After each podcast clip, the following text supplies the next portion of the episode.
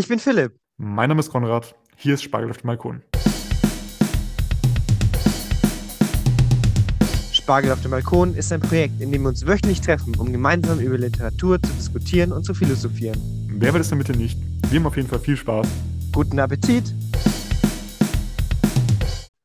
Es war spät abends, als K. ankam. Das Dorf lag in tiefem Schnee.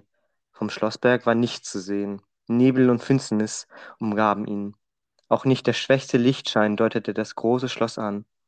Lange stand K. auf der Holzbrücke, die von der Landstraße zum Dorf führte, und blickte in die scheinbare Leere empor. Ein Werk, das wir zuerst gar nicht besprechen wollten, bei dem uns aber im Nachhinein dann aufgefallen ist, dass es eigentlich schon ziemlich wichtig ist und äh, dass es zusammen mit dem Prozess in Amerika sogar als Hauptwerk unseres aktuellen Autoren bezeichnet wird. Äh, ich würde sagen, das kann eigentlich nur gut werden. Viel Spaß mit der Inhaltszusammenfassung zu Das Schloss von Franz Kafka. Das kann nur gut werden, kann man aber von der Geschichte, also innerhalb der Geschichte, jetzt nicht unbedingt behaupten. Unser Hauptcharakter K, da dachte ich jetzt zuerst an den K aus dem Prozess. Hast du es auch gedacht?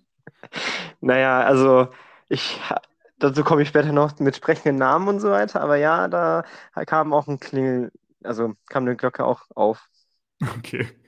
Ja, also unser Hauptcharakter K kommt spät am Abend in einen äh, in, in ein Dorf am Fuß eines Berges, auf dem ein Schloss steht.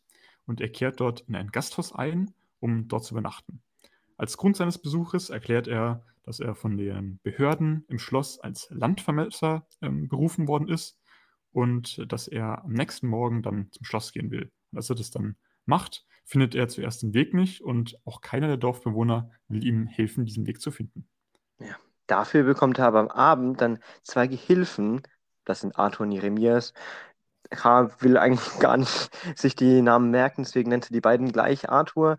Aber naja, die sind auf jeden Fall die ganze Zeit da und nerven auch die ganze Zeit. Und die haben wohl auch gar keine Ahnung von Langtvermessung, deswegen nerven die auch die ganze Zeit. Aber die folgen ihnen überall hin, die sind irgendwie richtig loyal, was man nicht versteht, weil die kommen aus dem Nichts Die einfach. beobachten ihm auch beim Schlafen. Ja, sehr vertrauenswürdig.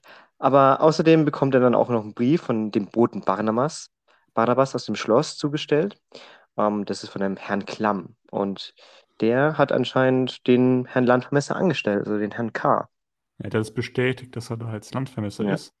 Und als er am nächsten Tag wieder über den Boten Barnabas dann ähm, vom Gasthaus erfährt, oder zum Gasthaus kommt, ähm, bei dem Schlossbeamte einkehren dürfen, trifft er dort auf das Mädchen Frieda, die ist dort äh, Angestellte im Ausschank.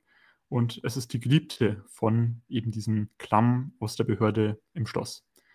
Und äh, beide schließen sich zugleich gegenseitig ins Herz. Und weil sie sich nun aber, also Frieda von Klamm getrennt hat, ist K. dieser mögliche Draht zum Schloss, den er hier haben könnte. Also Frieda hatte ja hier ein Verhältnis und dann wäre es ja möglich gewesen, Klamm zu kontaktieren und der ist ihm aber dadurch, dadurch verschlossen geworden. Ja. Aber man muss auch dazu sagen, dass eben diese Verbindung zum Schloss Frieda eben für K. auch recht attraktiv macht. Genau. Komische Ja. Sache, aber ist einfach so. Und im Gespräch mit der Wirtin stellt sich dann heraus, dass Klamm mit niemandem aus dem Dorf spricht. Und im Gespräch mit dem Dorfvorsteher, das, also spricht er mit dem Dorfvorsteher, dass eigentlich gar kein Landvermesser gebraucht wird und dass es irgendwie ein Fehler sein muss, dass er dann da ist. Aber weil K. auf seine Anstellung besteht, also der will auf jeden Fall hier arbeiten, ich meine, der kommt ja irgendwie aus dem, woher auch immer, wird er jetzt auch als Schuldiener eingesetzt. Also er kriegt dann doch einen Job.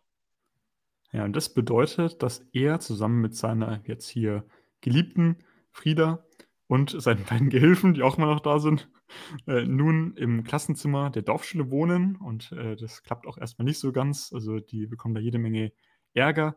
K. will neben dieser Beschäftigung, die denen eigentlich auch nur gegeben wurde, damit K. halt irgendeine Beschäftigung hat, äh, will aber trotzdem noch Kontakt zum Schloss aufnehmen. Und er versucht es dann über Barnabas, äh, will den so ein bisschen zwingen, dass er dort ein bisschen Druck macht, dass er Zugang zum Schloss bekommt. Und er lässt auch seine beiden Gehilfen, weil er das Gefühl hat, dass die ihn eher behindern, äh, bei seiner Ja. Mission aufs Schloss zu kommen, als weiterzuhelfen. Die akzeptieren es aber einfach nicht. Also die sehen sich nicht gefeuert. Äh, in einem Gespräch mit Barnabas' Schwester Olga erfährt er dann, dass Barnabas im Schloss nur Bote ohne irgendwelche Befugnisse ist. Also es wird dann erzählt, dass, weil die Schwester, also es sind dann drei Geschwister insgesamt, drei Kinder, äh, die Schwester Amalia vor Jahren einen Schlossbeamten abgewiesen hat und diesen auch noch beleidigt, dass die ganze Familie nun versucht, dieses wieder gut zu machen. Also die ganze Familie wurde irgendwie in Ungnade gestürzt dadurch. Die ganze, das ganze Dorf wollte eigentlich nichts mehr mit dem zu tun haben. Und seitdem ist sie so ein bisschen, ja, nicht so äh, angesehen, diese ganze Familie. Naja, nur, nur weil die ihn abgewiesen hat, schon, äh, hat das schon als Beleidigung empfunden. Ist Ja. auch stark. Naja, zurück im Schulhaus erklärt dann äh, sein ehemaliger Gehilfe Jeremias, dass äh, Frieda mit ihm Schluss gemacht hat und dass sie wieder ins Gasthaus für die Beamten gegangen ist und jetzt dort wieder lebt und arbeitet. Und äh, dort muss dann aber auch K. wieder hin, weil er ja einen ähm, von äh, Barnabas organisierten Sekretär, der aus dem Schloss kommt, dort auf ihn wartet. Und äh, der schläft aber gerade, es ist abends, als er da ankommt. Und äh, deswegen muss er dann oder kann er dann mit Frieda reden, die da arbeitet. Und die hat sich dann irgendwie begonnen, für Jeremias zu interessieren, also dem einen äh, ehemaligen Diener von ihm, und will jetzt mit ihm nichts mehr zu tun haben. Der Grund ist, dass sie Jeremias halt schon von Kindertagen auf kennt und äh, ihn deswegen für vertrauenswürdiger hält und äh, ja, auch insgesamt dem mehr angetan ist. Ganz komisch, aber naja, immer noch in der Nacht kommt dann er aus Versehen ins Zimmer, also Herr K. oder K. kommt ins Zimmer eines anderen Sekretärs und der schläft einfach dort drinnen, aber der Nee, wacht natürlich K. auf, weil schläft kommt. K. K. schläft dann im Zimmer ein, während Also, der andere äh, redet. Ja. Ja, sorry. So rum. Ja, genau. Und der erzählt ihm auch ganz viel. Da bin ich auch fast eingeschlafen. Nein, natürlich, das war sehr spannend. Ja, äh, die Unterhaltung mit äh, Kars eigentlichem Sekretär äh, ist dann aber nur sehr kurz. Also die haben da vorher, ähm, hat er dem da verschiedene andere Sachen erzählt und jetzt erzählen die eigentlich nur, reden die nur kurz über Frieda, was ja K jetzt eigentlich gar nicht mehr interessiert. Und seine Mission aufs Schaf zu kommen, ist natürlich nicht näher gekommen. K, der saumüde ist, weil er den ganzen Tag hier irgendwie auf Achse war, äh, schläft dann den Tag über auch hier im Schankzimmer und äh, das macht dann so lang, bis abends das äh, Zimmermädchen Peppy kommt. Und äh, das finde ich ziemlich spannend eigentlich. Das finde ich ziemlich gut auch. Dieses letzte Kapitel. Da kommst, gehst du bestimmt nachher noch auf, mit dem Erzähler genau drauf ein, aber war so ein bisschen mehr aus Peppys Sicht erzählt. Also d- das Mhm. war jetzt nicht unbedingt, dass wir da jetzt die ganze Zeit bei K waren, sondern das war eher aus Peppys Sicht. Und äh, sie erklärt dann ihre Sicht der Dinge, nämlich dass Frieda eigentlich ziemlich hässlich ist und dass sie nur so beliebt ist, weil sie so tut, als ob sie Beziehungen zum Schloss hat. Oha. Okay, heftig. K, K widerspricht ihr dann so ein bisschen und äh, wird dann daraufhin, das ist jetzt das Ende. Und das ist ein Fragment, das muss man auch nochmal äh, darauf drauf hinweisen, das ist nicht das offizielle Ende, also das wurde ja auch posthum, posthum veröffentlicht. Das äh, ist das Einzige, was das Letzte, was Kafka geschrieben hat, was, was wir erhalten haben, aber das war nicht als Ende gedacht. Äh, er wird dann als, äh, von einem als Pferdeknecht eingestellt, der vor der Tür wartet. Ja. Also, das ist eine komplizierte, lange Geschichte. Da kann man viel reininterpretieren. Sehen Wir wir, viel. ziemlich viel gerafft. Also das muss man auch noch Ja. dazu sagen. Das war jetzt schon eine relativ lange in der Zusammenfassung. Und Ja. Wie, wie lang, ähm, wie lang ist das Buch? Ich, ich, also wenn man es vor sich Äh, hat, ist glaube ich schon.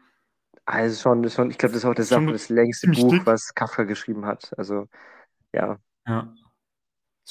Glaube ich 13 oder 14 Stunden oder so. Ja, das war, kann man empfehlen. Also ich habe es ähm, aus Spaß angehört und dann habe ich gesagt, hey, hier gibt's noch was und dann haben wir es angehört, aber ja, nach, es ist, es ist, es ist eine Odyssee.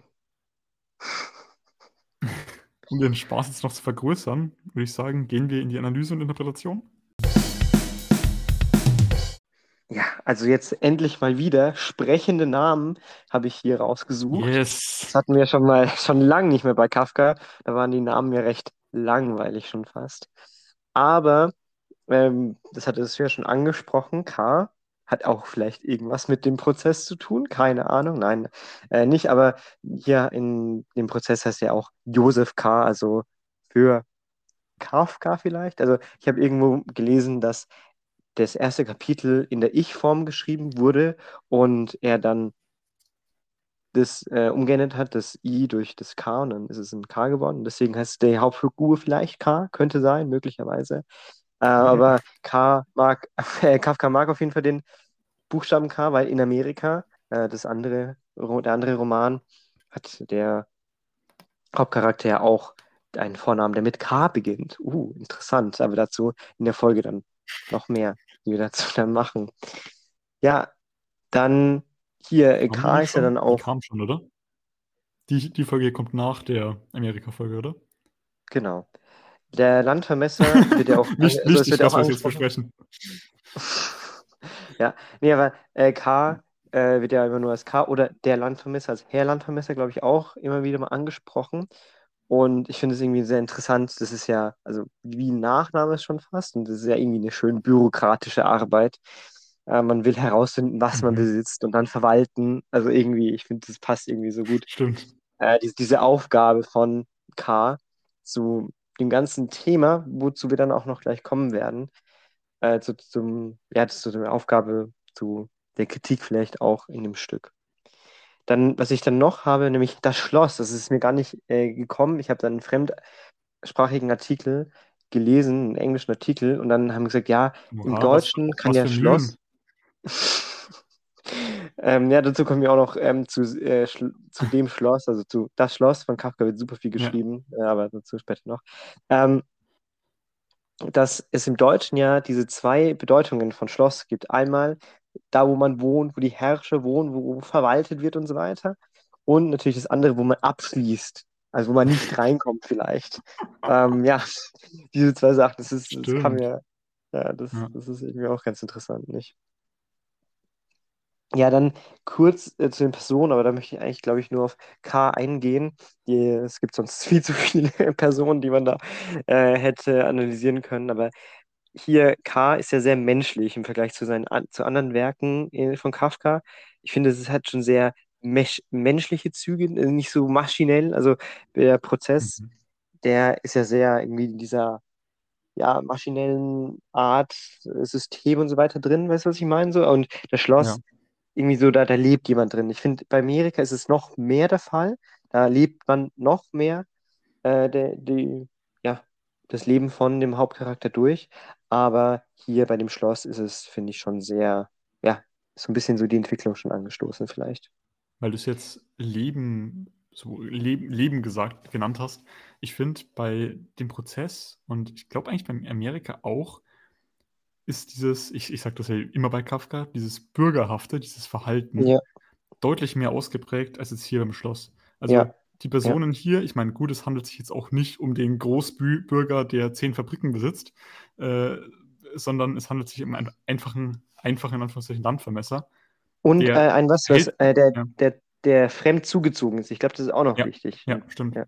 Also der redet jetzt nicht super geschwollen daher, wie wir das aus anderen Kafka-Werken Kafka kennen, oder macht ja. sich bei jedem, jeder Bewegung, die er falsch gemacht hat, irgendwelche Gedanken, ob das jetzt vielleicht unangebracht war, dass er die linke Hand zuerst gehoben hat und dann erst die rechte. Äh, das ist jetzt hier nicht der Fall. Das ist ein, von der Art her hat es mich auch, dadurch, dass es jetzt jemand, der in der Fremde ist und so ein bisschen ich habe das irgendwie das Gefühl, weil er da eigentlich nicht bleiben wollte, dass er irgendwie die ganze Zeit immer noch so ein bisschen wandernd ist. Es hat so ein bisschen eher an ähm, Goethes Werther erinnert, fand ich. Ah, okay, ja.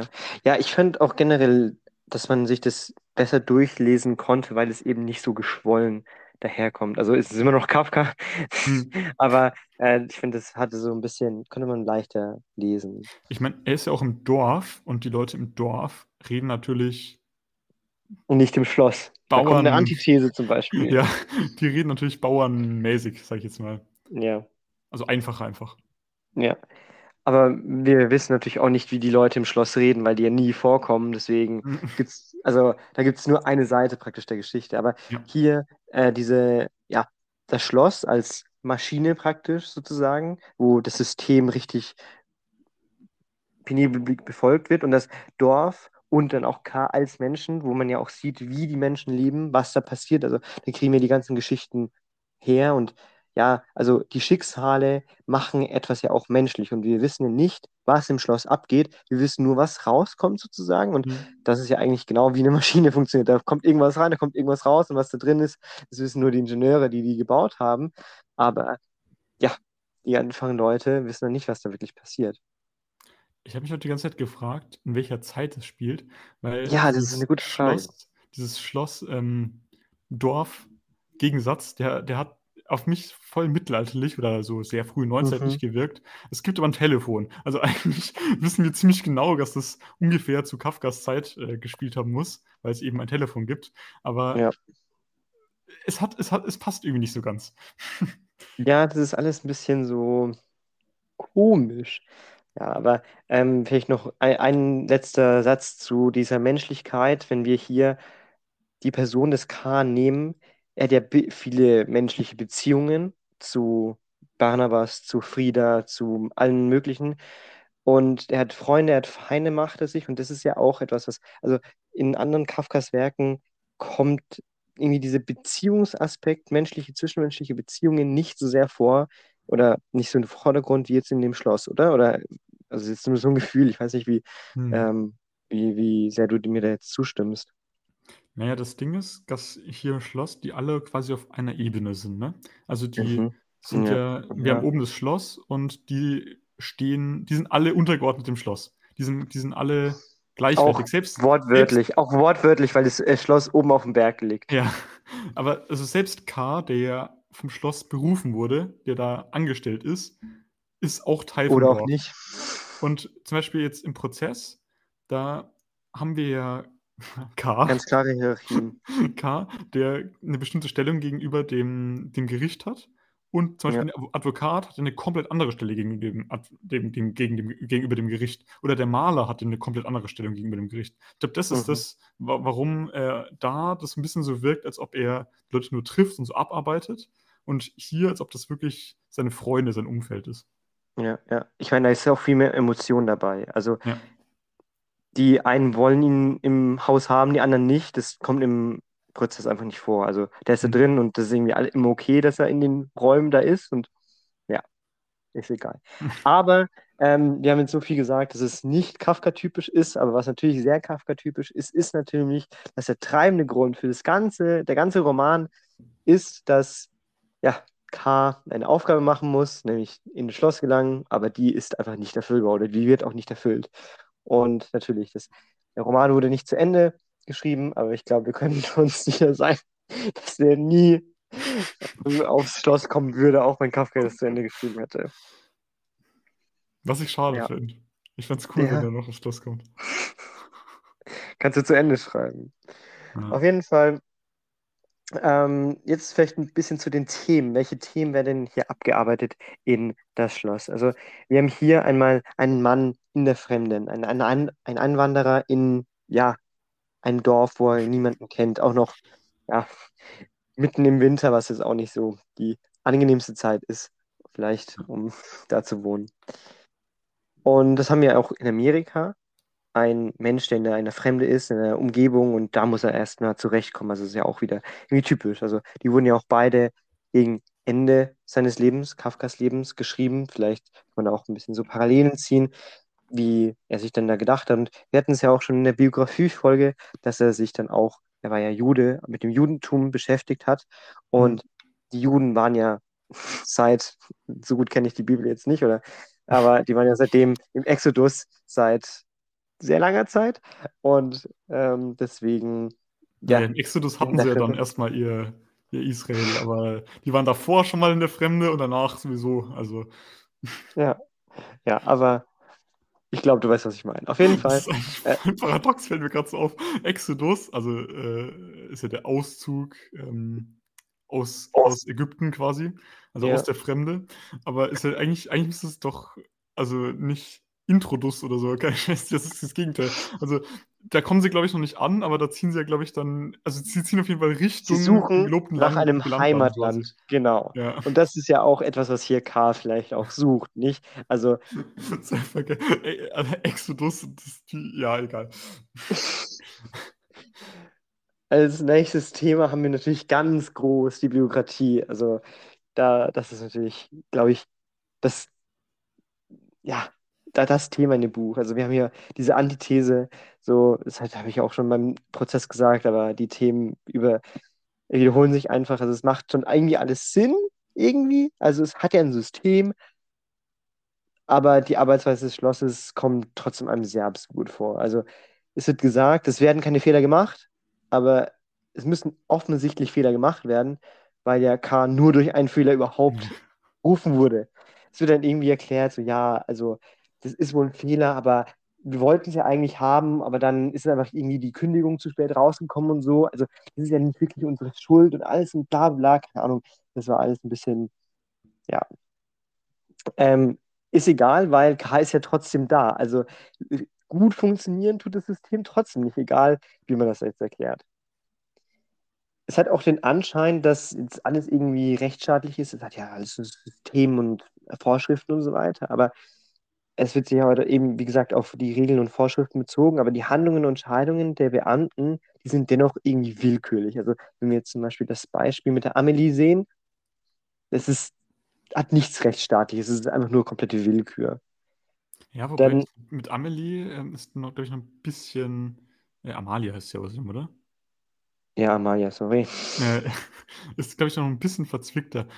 Äh, so wie ich das verstanden habe, hat die. Also, hier hat jemand. Äh, wollte, was, wollte was von ihr, sie hat ja. ihn abgewiesen. Und soweit ich das mitbekommen habe, ist da eigentlich dann darauf gar nichts Schlimmes passiert. Also ähm, die, die, die ich glaube, es gab, es wurde tatsächlich irgendwie was eingereicht, aber das ist auch noch nicht mal irgendwie weitergekommen. Also innerhalb dieses bürokratischen Systems hat das überhaupt keinen Unterschied gemacht. Aber im Dorf da hat, wurde diese, diese Nachricht, dass sie den abgelehnt hat, so aufgefasst, dass die, diese ganze Familie jetzt deswegen geächtet wurde. Also es war also quasi nichts, das von oben herab diktiert wurde, so, der hat die abgewiesen, deswegen müsst ihr die jetzt ächten, sondern was das von unten herauf, vielleicht aus Angst, wie auch immer kassiert ist. Also du hast den ja. abgewiesen, das macht man nicht. Deswegen weisen wir dich jetzt alle. Äh, das kommt mir irgendwie so ein bisschen göttlich vor, wie eine Macht, die irgendwie nicht direkten Einfluss hat, sozusagen, hm. aber wo trotzdem irgendwie durch Scham oder durch Furcht etwas ja, ja entsteht wahrscheinlich, eine, eine Strafe entsteht. Und hm. ja, ähm, in der Literatur wird es auch immer gesagt, dass dieses Schloss so eine Art Gottheit ist, der man sich dann unterwerfen muss und vor dem es dann kein Kommen geht. Und wir kommen jetzt dann auch gleich zum nächsten Punkt, nämlich der Macht. Aber zuvor hier wieder Bürokratie.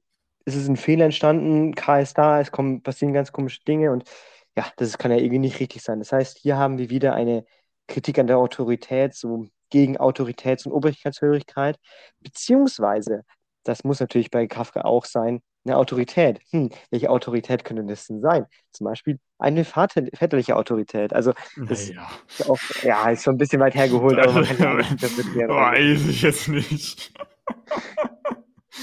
ich wollte es aber mal gesagt haben, das habe ich auf jeden Fall schon mal äh, auch, gelesen. Dann kommen ja, wir zum nächsten Thema, oder ja? Ich, ich, ich finde es so interessant. Ähm, ein Schloss daran, wenn, wenn wir das hören oder wenn ich das höre, denke ich eigentlich eher an so quasi lustigen Zeitvertreib. Also halt so mhm. ein Lustschloss oder ein, ähm, ja, ich lebe jetzt hier ein Saus- und Braus-mäßiges äh, Dasein, so ja. irgendwie so barockmäßig. Und dass aber die Leute, die da in den Schlössern gelebt haben, dass die auch gearbeitet haben. und dass die halt wirklich auch Verwaltung zu tun hatten und sowas. Wie es jetzt hier der Fall ist, also hier im Schloss, das lernen wir nur als Verwaltungsapparat kennen. Das, glaube ich, haben wir gar nicht mehr so in unserem Bewusstsein drin eigentlich. Also wenn wir jetzt ein Schloss sehen, dann empfinden wir damit, oder ich zumindest, nicht, ah, da ist, Sitz, da ist der Sitz einer großen Behörde, die das Land verwaltet. Das, das denke ich mir nicht, wenn ich ein Schloss sehe. Ja, also es ist ein bisschen komplizierter als, äh, da ist eine Behörde und da ist keine Behörde. Es gibt natürlich ja. viele verschiedene Arten von ja, Schlössern. Ja, ähm, das waren schon meistens Residenzen von Menschen, aber die haben ja auch dort gearbeitet. Also aber da, das geht jetzt ich zu weit sagen, in den Feudalismus das, rein. Wort, dass das Wort Schloss, dass ich das eigentlich mit was Positivem, Schönem, wie auch immer verbinde, sowas ja. was höhergestellten. Aber auch nur heute. So eine, das ist aber auch so nur heute. Behörde. Ja, sag ich ja, sag ich ja, mit Bewusstsein. Ja. ja, weil, also früher war das ja einfach nur ein Protz-Ding ja. da, das da ist, um Macht zu demonstrieren. Ähm, und nicht irgendwie, ah ja, ich will, schau mir mal ein paar schöne Sachen an, zahle dafür, keine Ahnung, 10 Euro Eintritt und dann kann ich sehen, wie die damals gelebt haben. Ja. Also dann, das war äh, ein reines ja, Protzding.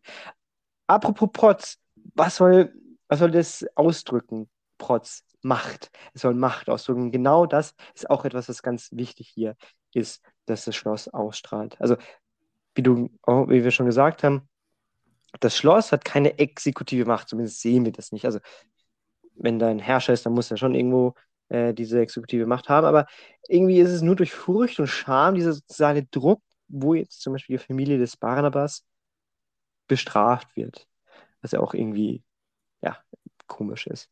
Und wie wir in dem Zitat, wie das ich vorhin vorgelesen habe, schon gehört haben, das Schloss ist immer präsent. Man hat es nicht gesehen, es ist irgendwie oben in den Wolken und so weiter, aber es ist da. Also wir sehen es nicht, aber es wird trotzdem erwähnt. Und diese Anwesenheit, ja, das Jetzt ist. bekomme ich Gott-Vibes. Ja. ah ja, stimmt. Ja, ja. das habe ich gar nicht so gedacht, aber ja, kann auch kann gut sein. Ja. Und ja, das Schloss übt dann auch Macht über das Dorf aus. Ich meine, es wird ja verwaltet und für die Verwaltung, um die auszuführen, muss man ja diese Macht auch ausüben.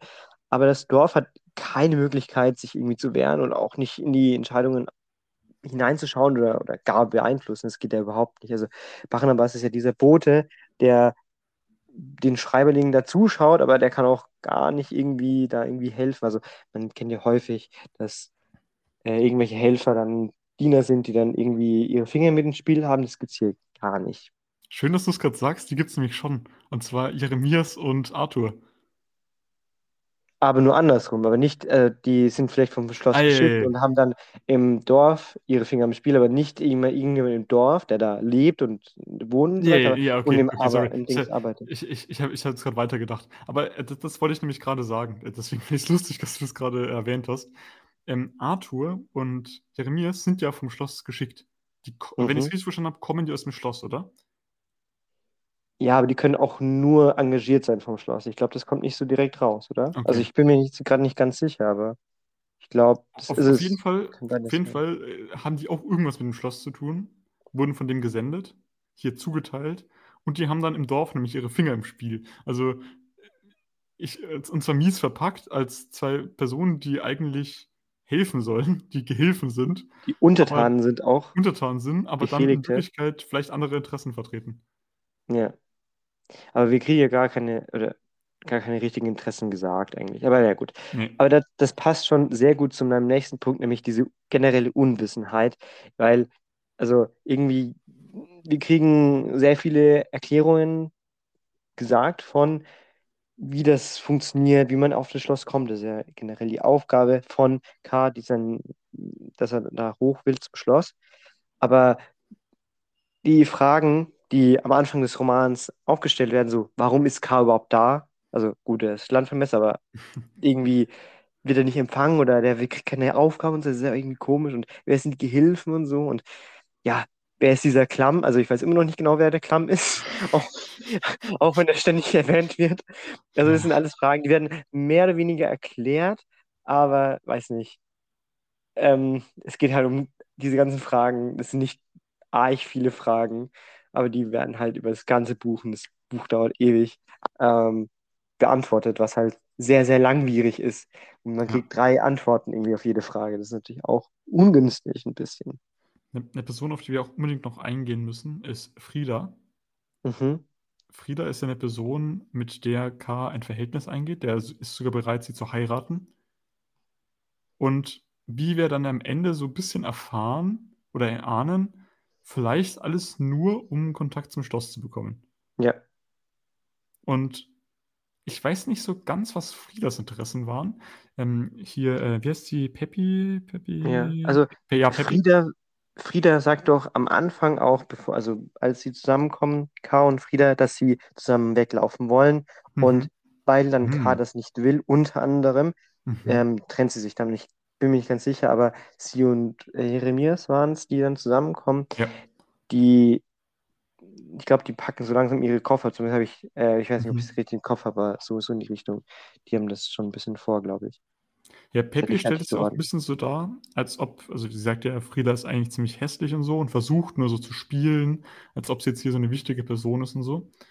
Und da hat man ein bisschen so das Gefühl gehabt, okay, vielleicht hat Frieda jetzt, wollte sich nur mit K einlassen, um jetzt hier zu Um zeigen, guck mal, hier, der kommt von außen, äh, der ist nicht einer von uns und selbst der findet mich äh, gut, der, selbst der würde mich heiraten. Mhm, Also okay. ga- so ein bisschen den, den eigenen, das eigene Ego befriedigen oder den eigenen, das eigene Ansehen nochmal Ja. vor allen anderen bestätigen lassen.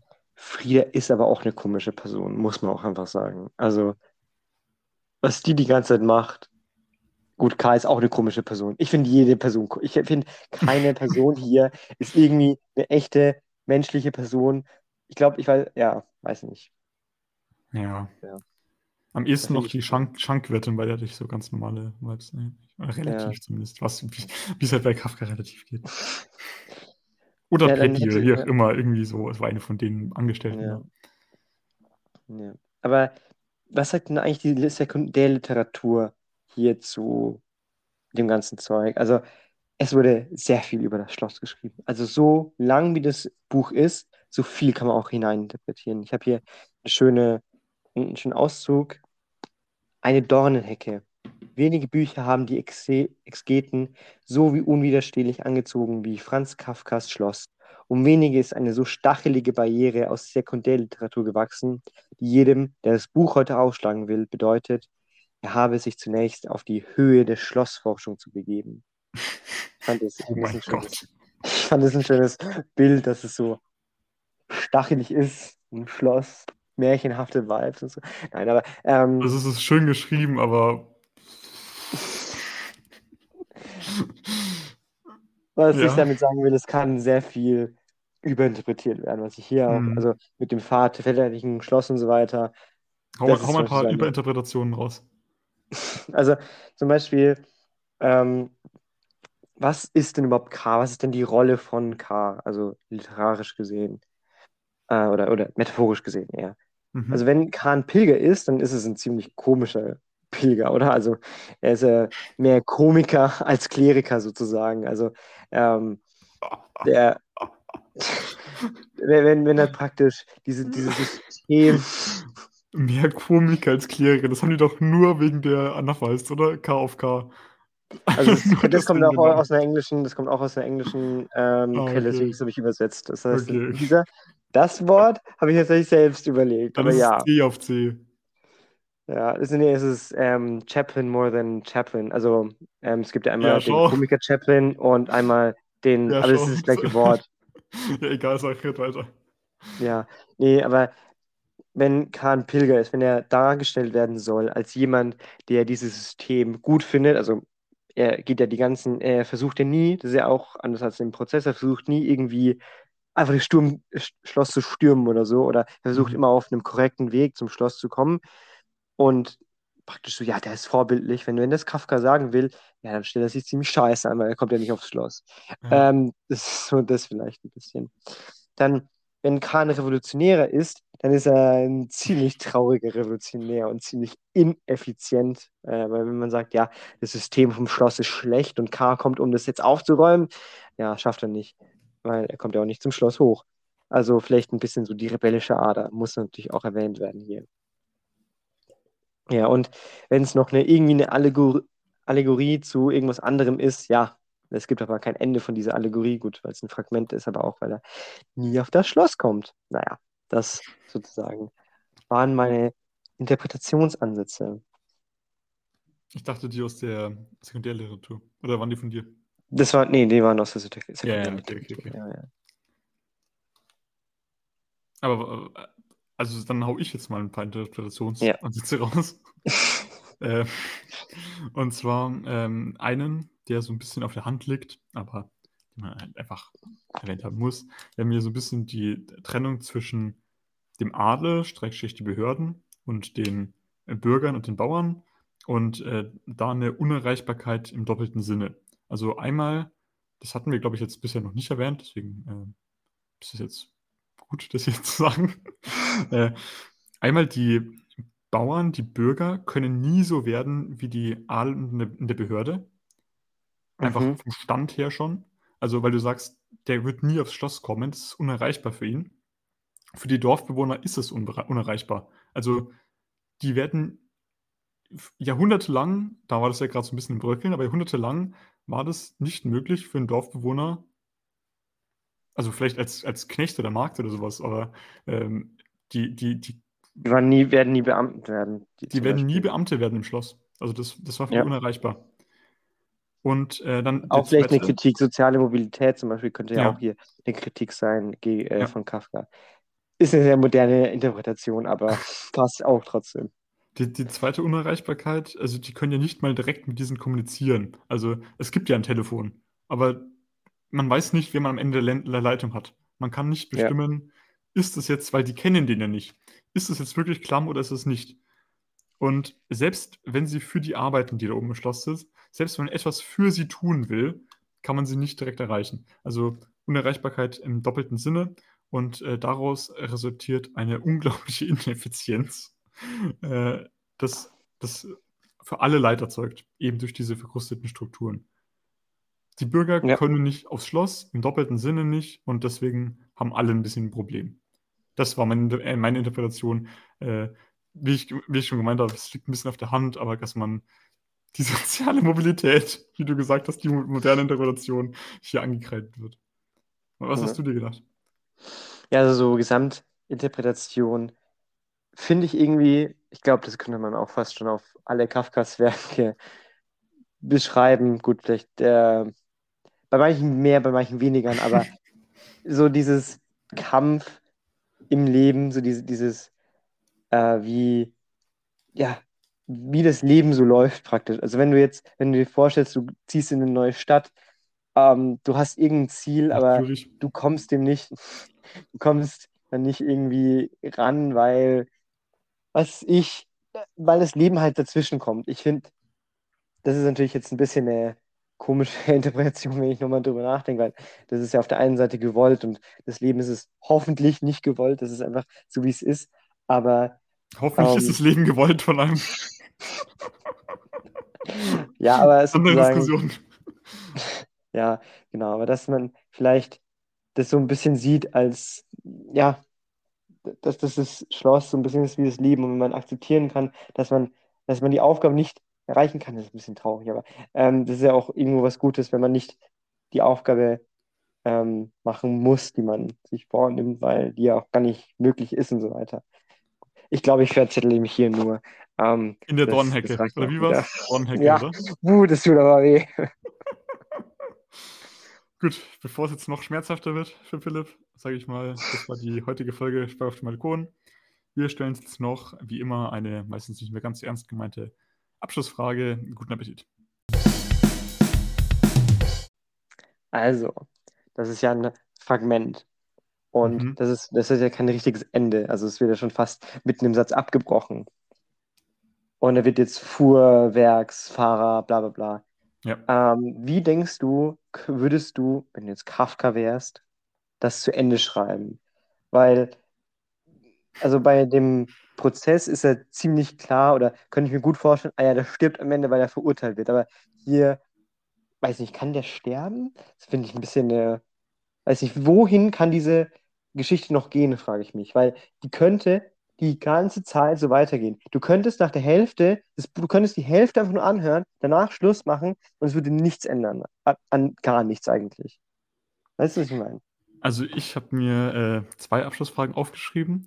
Die eine habe ich ähm, mir gedacht, weil es ja das letzte Werk ist, das wir von Kafka besprechen, dass du das vielleicht auch hast. Deswegen habe ich mir eine alternative Frage, Abschlussfrage aufgeschrieben. Die alternative Abschlussfrage heißt, erfinde ein Ende, Ausrufezeichen. Ich bin jetzt nicht davon ausgegangen, dass ähm, halt ich, du hast ja die Frage so gestellt, dass ich jetzt Kafka bin, das zu Ende schreiben müsste. Ja. Ich habe mir auf meine Antwort, erfinde ein Ende, die Antwort so notiert, wie ich die Geschichte zu ja. Ende geschrieben hätte. Ja. Und in meiner Version würde Georg Büchner ins Dorf kommen, er würde einen Aufstand gegen das Schloss auf, anzetteln und am Ende würde K einen Roboter heiraten. Und am Ende sterben das, sie noch alle, oder? Ähm, ich glaube, da fehlt, es fehlt noch ein bisschen. Ja, der Roboter tötet dann alle. Ah ja, perfekt. Wunderbar. Das wäre mein. Ende, mein Ende. Was würdest du erfinden für ein Ende? Okay, ich sag mal, wenn ich Kafka wäre, würde ich sagen, der reißt einfach unverrichtete Dinge ab. Ich glaube, das wäre auch eine gute, äh, gutes Ende. Also das könnten auch drei Stunden weitergehen irgendwie, ähm, oder Ja, 100 Seiten weitergehen irgendwie. Und der geht dann so, okay, ich kann nicht mehr. Oder er wird von einem anderen Schloss irgendwie okay. gerufen oder so. Wenn ich Kafka wäre wenn ich Kafka wäre, dann kommt random einfach richtig random früh morgens auf ein Schloss und äh, bringt ihn auf eine Foltermaschine, die, die äh, seine Sünden Ja. in seinen Leib einritzt und dann stirbt er, dann wird er hingerichtet. ich will ja, ich will ja sagen, das ist nicht sehr kreativ, aber Kafka ist eigentlich nicht sehr kreativ. In also er ist auf der einen Seite super kreativ, auf der anderen Seite macht er immer den gleichen Scheiß. Ja. Ja. Gut, dann äh, bin ich ja jetzt mit meiner Abschlussfrage dran, die ich schon angekündigt habe, angeteased. Das ist das letzte Werk, das wir von Kafka besprochen haben. Also wir veröffentlichen ja das Schloss jetzt nach der Verschollene, Mhm. auch wenn wir der Verschollene noch nicht aufgenommen haben. Ich glaube, du hast, bist trotzdem bei der Verschollene schon so weit, als dass du mir Ja. sagen kannst, äh, welches Werk von Kafka hat dir denn am besten gefallen? Mach mal da eine Aufzählung und dann sage ich Ui. natürlich auch meine. Also, um das nochmal kurz äh, im Kopf zu haben. Also, wir haben die Verwandlung, wir haben den Brief an den Vater, die Strafkolonie, das Urteil, äh, den du kurz Prozess. nachdenken musst, kann ich auch anfangen. Ich habe es ich hab's mir schon aufgeschrieben. Okay, Also. Ja. Sorry. Oder, oder wolltest du jetzt, wolltest du jetzt Ich wollte live? einfach nur, nein, ich wollte, ich wollte es einfach nur nochmal äh, Ja. sagen, damit wir alle, was wir alles gemacht haben. Ja. Aber mach du einfach erst zuerst. Okay, sieben Werke haben wir besprochen. Ähm, ich ich finde, man kann fast immer zwei auf eine Stufe ordnen. Ähm, am schlechtesten gefallen mit Abstand hat mir, und die stehen auf einer Stufe, der Prozess und das Schloss. Ich fand das Schloss ein bisschen besser als den Prozess, aber die haben mir beide nicht gut gefallen. Die waren beide viel zu lang und es war absolut nicht mein Stil. Ich fand sie sehr virtuos geschrieben. Also die, die Sprache, die, das, das ist ein Malik bei Kafka, das habe ich ja letztes, äh, vorletzte Folge schon gemeint, im Vergleich zu Hermann Hesse. Äh, unterm Rad, das, das ist kein Vergleich. Aber es ist einfach kein gutes Buch. Ich habe da einfach keinen Spaß dran gehabt und auch nicht so viel beim Lesen ähm, und nicht so viel draus mitnehmen können. Also äh, Prozess in das Schloss würde ich eine 3 Minus oder sowas geben. Äh, Aber auch nicht also, schlecht schon. Ja, aber war nicht gut. Befriedigend. Vielleicht eine 4 oder so. Also war nicht gut. War nicht gut. Ja. Ähm, als nächstes auf einer Stufe ähm, die Strafkolonie, das Urteil und Brief an den Vater. Eigentlich ganz in Ordnung alle. Also vielleicht so eine 2 Minus oder sowas. Äh, ich fand die, die gingen alle klar. Also kann man machen. Mehr aber nicht. Amerika würde ich äh, so eine glatte 2 geben. Das hat Spaß gemacht, aber war auch ähm, hatte auch seine Längen. Es hat Spaß gemacht, war, hatte aber seine Längen. Und äh, der Verwandlung, äh, das war für mich so das Top-Werk von Kafka. Der würde ich eine 1 oder eine 1 minus geben. Also ich konnte das sehr mitfühlen. Also das ist natürlich eine sehr grausame Geschichte. Ich konnte sehr mitfühlen und das hat mir sehr gut gefallen. Ja. Das war meine Tierlist. Ja, ich ver verstehe ich. Ich finde, es ist irgendwie schwierig, die drei Romane mit den, ich sag, diesen kürzeren Werken zu besprechen, weil, also, mir es besser gefallen, ähm, die kurze, sechsseitige Erzählung von Das Urteil durchzulesen, als Hm. die hundertseitige äh, Roman äh, Das Schloss. Deswegen, ich glaube, ich würde fast zwischen den drei großen Werken und den kleineren Werken einfach das kurz einfach trennen und ähm, die drei Werke und die anderen Werke, äh, die vier anderen Werke äh, getrennt betrachten. Also da, glaube ich, kann ich dir auch zustimmen. Amerika, das Schloss und ähm, der Prozess in der Reihenfolge, also Bestes zu Schlechtestes, weil ja, Amerika, die, das Setting gefällt mir, ähm, wie er schreibt, ist gut, da auch kann man sich auch gut rein. Da passiert auch sehr viel im Vergleich, ja. Ja. Ähm, weil, also das Schloss hat mir eigentlich auch ziemlich gut gefallen, am Anfang zumindest. Ich muss dann, irgendwann hat es halt einfach gereicht. Der hätte auch einfach, es hätte deutlich kürzer sein können und es wäre das genauso gutes Buch gewesen, weil irgendwann wiederholt sich es einfach. Aber an sich fand ich den Schreibstil dort ganz gut und der Prozess habe ich einfach viel zu wenig gecheckt. Ähm, äh, irgendwie alles komplett verschachtelt. Ja, Sehr ist gut, ist, äh, keine Ahnung.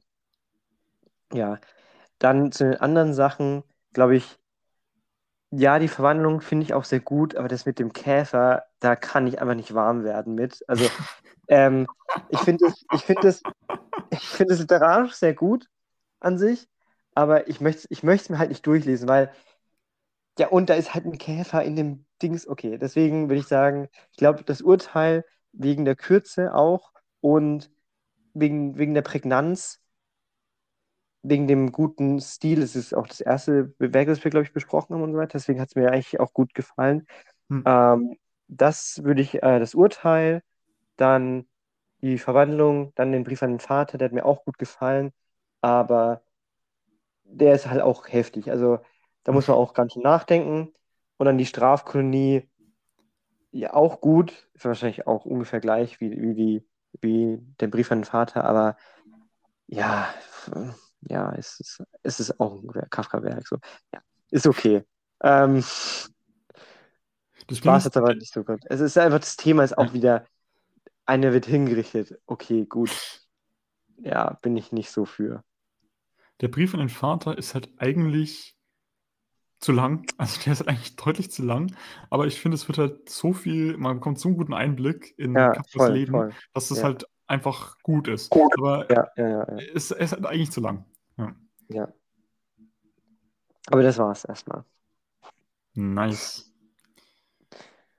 Gut, dann wir noch nicht, aber äh, wenn man jetzt das hier anhört, sind wir am Ende mit Kafka.